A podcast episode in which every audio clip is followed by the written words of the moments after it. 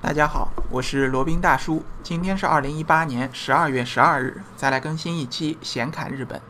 那八零后、七零后的小伙伴看过以前有一部动画片啊，叫《聪明的一休》，里面一位重要的配角呢叫全川西右卫门，他的发型就是比较奇怪啊，呃，可能对大家印象比较深，至少罗宾大叔呢一直记到了现在。那可能年轻一点的小伙伴，如果是看过日本的历史剧啊，尤其是战国时代历史剧，那肯定对于。那里面的武士他们的发型印象也非常深刻，就和那位西欧卫门是一模一样的。那这种发型呢，就是把前额和头顶上的一大块头发全部剃掉，呃，和现代的审美观呢格格不入。嗯，这种发型实际上和现在不少有脱发烦恼的中老年大叔啊，倒是有几分相像。不过不同的是呢，日本那个时候的男子呢，就把这个大模大样的露在外面。那那些脱发的中年大叔呢，还是要从旁边借一点头发把它盖过去的啊，俗称地中海。那日本的这呃古代这种发型呢，也和地中海几乎就是地中海的这个翻版了啊。那首先，为什么日本人要把？头发搞成这副鬼样子呢？实际上这个样子还真的是挺难看的。那先来介绍一下这种发型呢，它叫月带。月呢就是月亮的月，带呢就是代表的带，叫月带头。sakayaki，它是明治维新以前呢传统的日本成年男性的一个发型。最早呢是武士阶层采用这种发型，后来呢就是逐渐成年的男性呢都都是剃了这种发型啊。嗯，就是把前额。到头顶部的头发全部剃光，使头皮呢露出来，呈半月形，所以叫月带头。月带头实际这种发型呢，没什么技术含量啊，就你只需要将脑袋前面到头顶整个半月形的地方全部剃光，弄出呃露出这个青色的头皮，然后后面的头发呢扎成发髻。平贴在头顶就可以了。实际上剃一个月带头并不难，比我们现在剃一个发型简单多了。那难的呢，就是剃这个月带头的勇气啊。那古代人们可能审美观的问题，觉得是这个是帅呆了、酷毙了。嗯，但是如果在现代你要剃这么一个头发呢，这个就非常非常的考验你的颜值了。月带头呢，它是号称是帅哥杀手。那日本最顶级的男星啊，几乎都 hold 不住这样的发型。那些大帅哥们剃上这么一个月带头，如果你还觉得他帅的话，那说明真的是真真正正的大帅哥。那不少男星一剃完呢，就会呈现一种非常傻乎乎的这么一种美感啊。OK，那再说一下这个月带头的起源。那根据考据呢，月带头最初开始于平安时代的后期。那为什么要剃这样的发型呢？嗯，据说啊，这是一种说法，不是一个确定的结论，就是我们猜测最大的可能性。那当时的武士呢，因为是需要戴着头盔的，那前顶的头发呢会造成闷热和不适感。而且呢，如果在打斗的时候，万一这个头发散开的话，会遮住视线，影响战斗力。所以说，为了方便战斗，为了这个方便打理，所以武士阶层呢就会把这个额头前面的头发用镊子拔掉。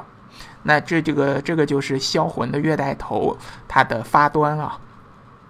但是呢，因为古代卫生条件堪忧，所以你如果是把把这个头发全部拔掉的话呢，容易引起发炎。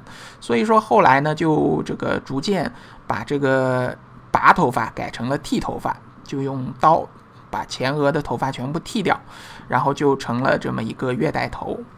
嗯，后来呢，在镰仓时期、士丁时代呢，月带头主要还是在战场上使用啊，主要是武士阶层在战场上可能会使用这种发型，主要呢还是简便，呃，便于打理。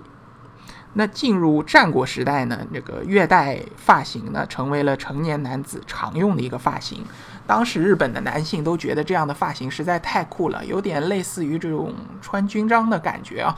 就是呃，逻辑是这样的，就是武士阶层呢都是这种发型，所以平民男子呢也想要剃这么一个发型，显得和武士比较相像嘛，有点像现在的这种奢侈品啊。先是这种高端人群、有钱的阶层买这种奢侈品，然后平民阶层呢也想有样学样，然后就普及开来了。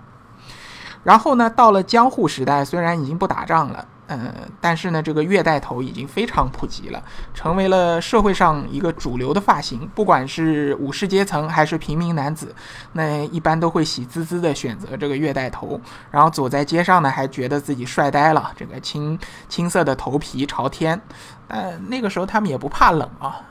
日本那个时候，古代的时候应该是挺冷的，但是为了帅嘛，为了酷嘛，所以说也就顾不得了。呃，月带头呢，它还有不同呃细微的变化和细微的类型。那罗宾今天就不再详述了。反正总的一个这个特点就是头皮，前额的头皮和头顶的这个头皮全部剃得干干净净。那直到这个明治维新时代啊，那颁布了一个叫散发脱刀令，什么意思呢？就是头发要散下来、披下来，然后呢就上街也不准带刀了。然后这个月带头呢，才逐渐的退出了历史舞台。那大家看到这个月带头啊，是不是感觉有那么一点似曾相识啊？哎，是的。那其实和当时的这个东亚大陆上的北方的战斗民族或者北方的这些游牧民族，它的发型还是比较相像的。那个时候从古至今啊，像鲜卑啊、契丹啊、突厥啊，还有那个后来的女真呐，那个这些民族。他们也都是采取类似的发型，就是把这个头顶的头发都剃掉，呃，主要的用处呢，应该也就是为了打仗使用啊。所以说，呃，总结来说呢，凡是剃这种头发的，就把头皮剃光或者把头顶的头发给剃掉的这么一些民族呢，大多数啊都是那种战斗民族或者是尚武的民族。那像我们这个汉族子弟啊，一般来说是没有这么一种比较难看的发型的，一般都是挽个发髻啊，或者戴个方巾啊这样的。嗯，所以说呢，如果是看到他们哪些民族他们祖上是剃这种发型的话呢，就不用怀疑啊，他们肯定是以战斗或者善战而著称的。那。现在这种发型当然在日本是没人没人会采用了啊，因为确实非常的难看。现在日本还是比较西化的，基本都是这种西化的发型，就是融入了现代社会啊。那如果你看到某个这个日本人剃了这么一种发型，要么就是他是演员，要么呢就是那种超级复古的这种。呃，这个这个人士啊，当然也不能歧视他们，人家喜欢这样的发型嘛。只要有这样的发型还能找得到老老婆的话呢，说明人家的颜值或者人家的钱包确实是经得起考验的。好了，那今天的话题就先到这里啊。呃呃，接下来呢是罗宾大叔的广告时间，罗宾大叔可以为大家提供如下的收费服务，包括日本自由行深度游的咨询服务。包括呢，日本这个经营管理类签证，也就是日本移民的一个咨询服务。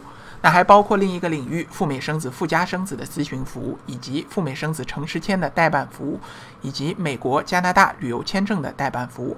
另外呢，罗宾大叔还可以为大家提供三个国家的移民服务，包括南太平洋小国马努阿图共和国的移民，包括投资拿绿卡以及投资拿护照的移民服务，以及呢欧洲两个国家希腊和塞浦路斯的购房送绿卡的活动。那希腊呢，购买二十五万欧元可以送一家三代的绿卡；塞浦路斯呢，购买三十万欧元的房产呢，可以送一家三代的绿卡。以上所有的服务呢，都可以在罗宾大叔的个人官网三 w 点罗宾大叔的全拼点 com 上可以看到。罗宾大叔的微信号呢是八二七四七九七零八二七四七九七零。好了，那这一期的闲看日本呢，就先到这里，我们下期再聊。